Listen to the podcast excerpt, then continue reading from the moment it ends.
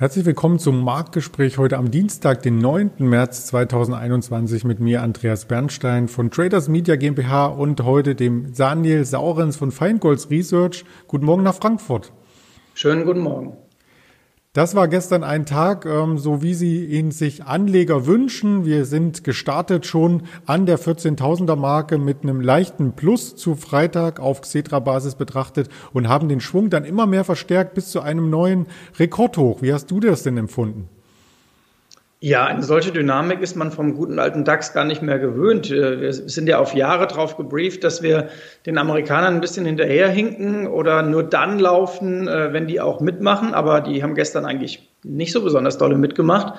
Und trotzdem zog es den DAX massiv nach oben. Ich habe in den letzten Wochen äh, mit vielen Fondsmanagern gesprochen und habe die gefragt, äh, weil uns das auch bei der Einschätzung des DAX hilft, wie das aktive Fondsmanagement den DAX mittlerweile bewertet und auch große Asset Manager aus den USA. Und die sagt mir, der DAX wird im Moment ähm, so in der Mischung aus zyklischem Index und Value gesehen.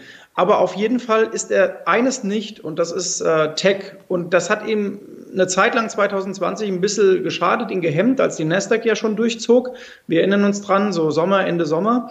Aber äh, jetzt hilft es ihm, weil die Investoren sagen, na, Tech bei den steigenden Zinsen in den USA muss ich vielleicht nicht unbedingt haben im Momentum. Und dann springt man auf den DAX. Wenn man sich das Bild mittelfristig anschaut, so war es ja ein klarer Ausbruch aus einer Trading Range, die uns mehrere Wochen gefesselt hat. Das dürfte womöglich auch nochmal die Anleger jetzt anlocken, die auf End-of-Day-Basis agieren und die davon erst gestern Abend ähm, quasi Wind bekommen haben, oder? Ja, das könnte die anlocken, aber ich verweise darauf, äh, wir haben das mal ausgewertet vor ein paar Wochen, dass der äh, DAX häufiger mal Schübe hatte von 500, 600 Punkten am Stück. Äh, das Problem ist, danach ist aber meistens auch erstmal der Deckel drauf und Schluss. Und wir haben ja auch im März noch den großen Verfallstag. Äh, also bei uns im Team Franz-Georg Werner, der für Sentiment und auch für die technische Analyse zuständig ist, sieht es ähnlich, äh, dass bis 14.500 der DAX gehen kann. Das hat er auch schon vorletzte Woche übrigens gesagt. Und dann wird es aber schwierig. Dazu passt auch die Volatilität übrigens, die ähm, mit 21 Punkten jetzt ihren Tiefstand der letzten Monate, den sie x-mal getestet hat, wieder angelaufen hat. Und ich bin sehr gespannt, ob da äh, auch mal wieder eine 1, also eine 19, bei der Vola stehen könnte. Das wäre dann das, äh, der Fakt, dass Corona endgültig ausgepreist wird am Markt. Und äh, wir haben ja dem Corona auch den Kampf angesagt von der Liquiditätsseite her. Vor allem die USA, Joe Biden hat ja das Rettungspaket, das Stimuluspaket durch den Senat gebracht, wenn auch knapp. Ähm, das war eines der Gründe, was wir hier gestern am Markt ähm, hernehmen konnten für diese Kursstärke. Aber das hat letzten Endes ja auch ähm, für den Dollar und den Euro Auswirkungen, richtig? Ja, und man muss ja auch sagen, dieses Paket kannst du dir gestern rausziehen, wie du willst. Wenn der Markt fällt, dann sagt jeder Sell on Good News. Wenn der Markt steigt, sagt jeder, oh, das sind ja 1,9 Billionen oder 1,6, äh, je nachdem, wie viel es geworden wären oder geworden sind dann am Ende. Aber ja, ist eine Begründung, äh, die Liquiditätsschwemme selbstredend. Man sieht aber auch auf der anderen Seite, wie gesagt, äh, der Dollar sehr, sehr wichtig. Und wer sich das anguckt, in den letzten Tagen gab es eine Verschiebung der Investoren. Wo investiere ich? Ich meine, das ist ganz einfach. Du hast eine starke Währung, ist es für den Export ein Tick schwieriger. Du hast eine schwache Währung, das äh, schiebt dich erstmal an. Und wenn der Euro-Dollar sich binnen wenigen Tagen im Grunde von 1,21, 22 auf 1,18 zurückzieht, dann ist das im Währungsvergleich, 4 Cent sind ein richtiges ein richtiger Schluck aus der Pulle. So.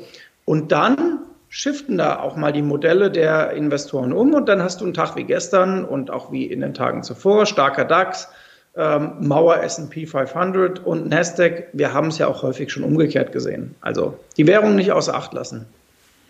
Das ist ein guter Hinweis und das werden wir natürlich beim Trading auch entsprechend beachten. Genauso ähm, war beachtenswert gestern, dass die Technologiewerte und die Old Economy Werte so ein Stück weit auseinandergelaufen sind, wenn man sich das über den letzten Monat anschaut. Den Dow Jones, der gestern ja noch ein neues Rekordhoch zwischenzeitlich zeigte und die Nasdaq, die stark im Minus stand, so kommen die jetzt wieder quasi auf ein Level zurück.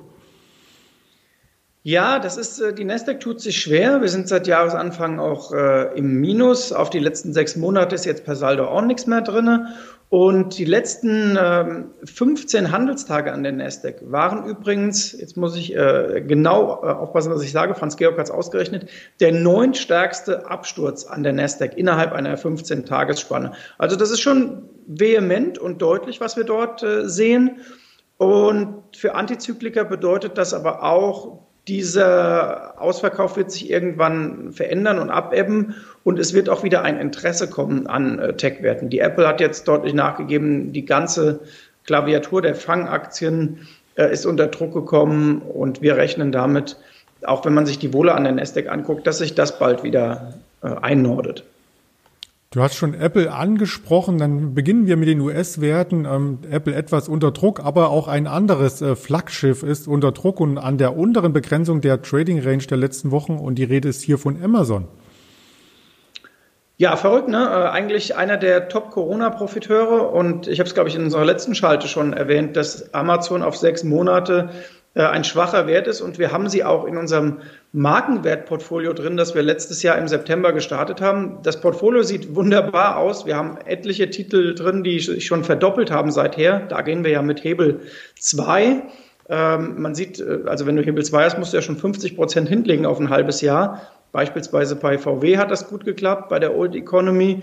Äh, es hat zwischenzeitlich auch bei Zoom geklappt, da haben wir dann Gewinne kassiert. Aber bei Amazon, die kommt nicht so wirklich ins Laufen und ich rechne damit, dass sich dieser Titel äh, dann wieder nach oben bewegt, wenn die Investoren sagen, so, jetzt haben wir mal diese Sektorrotation durch und jetzt gucken wir uns mal nach Corona wirklich an, wer hat die stärkste Marktposition in welchem Segment und ähm, dann wird Amazon wieder zu den Gewinnern gehören, da bin ich sicher. Denn ja, wir, wir alle wissen es, die Marktposition ist so stark von Amazon, die wird niemand erschüttern. Die Marktposition von den Banken wird auch wieder stärker und das ist quasi die andere Seite der Waage. Die Old Economy hat gestern gut angezogen. Tagesgewinner war gestern die Deutsche Bank. Ja, die Deutsche Bank äh, unter Ausschluss der berichtenden Öffentlichkeit könnte man fast sagen. Dieser Titel bewegt sich stetig nach vorne.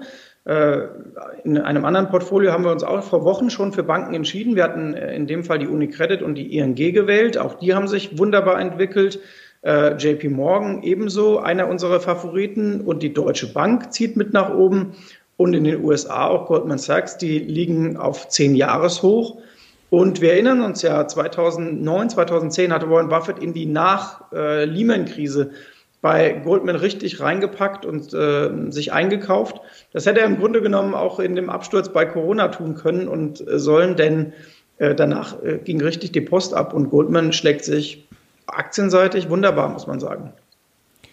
Die Post ab ist noch etwas, was auch als Stichwort gelten könnte. Die Deutsche Post ist ja auch nahe dem Allzeithoch gestern am Jahreshoch gekratzt. Also das ist auch ein Wert aus der Old Economy, die man sich nochmal mit anschauen möchte. Aber wir wollen nicht alle Unternehmen durchgehen. Es ist wirklich immer wenig Zeit vorbürstlich. Und da ja, danke ich dir für deine Expertise und wünsche dir einen erfolgreichen Handelstag. Euch auch, sehr gern. Und wer das Interview noch einmal nachvollziehen möchte und die Informationen Revue passieren mag, der ist eingetragen auf YouTube, Twitter, Facebook und Instagram sowie den Hörvarianten Spotify, Deezer und Apple Podcast Dienst zu tun.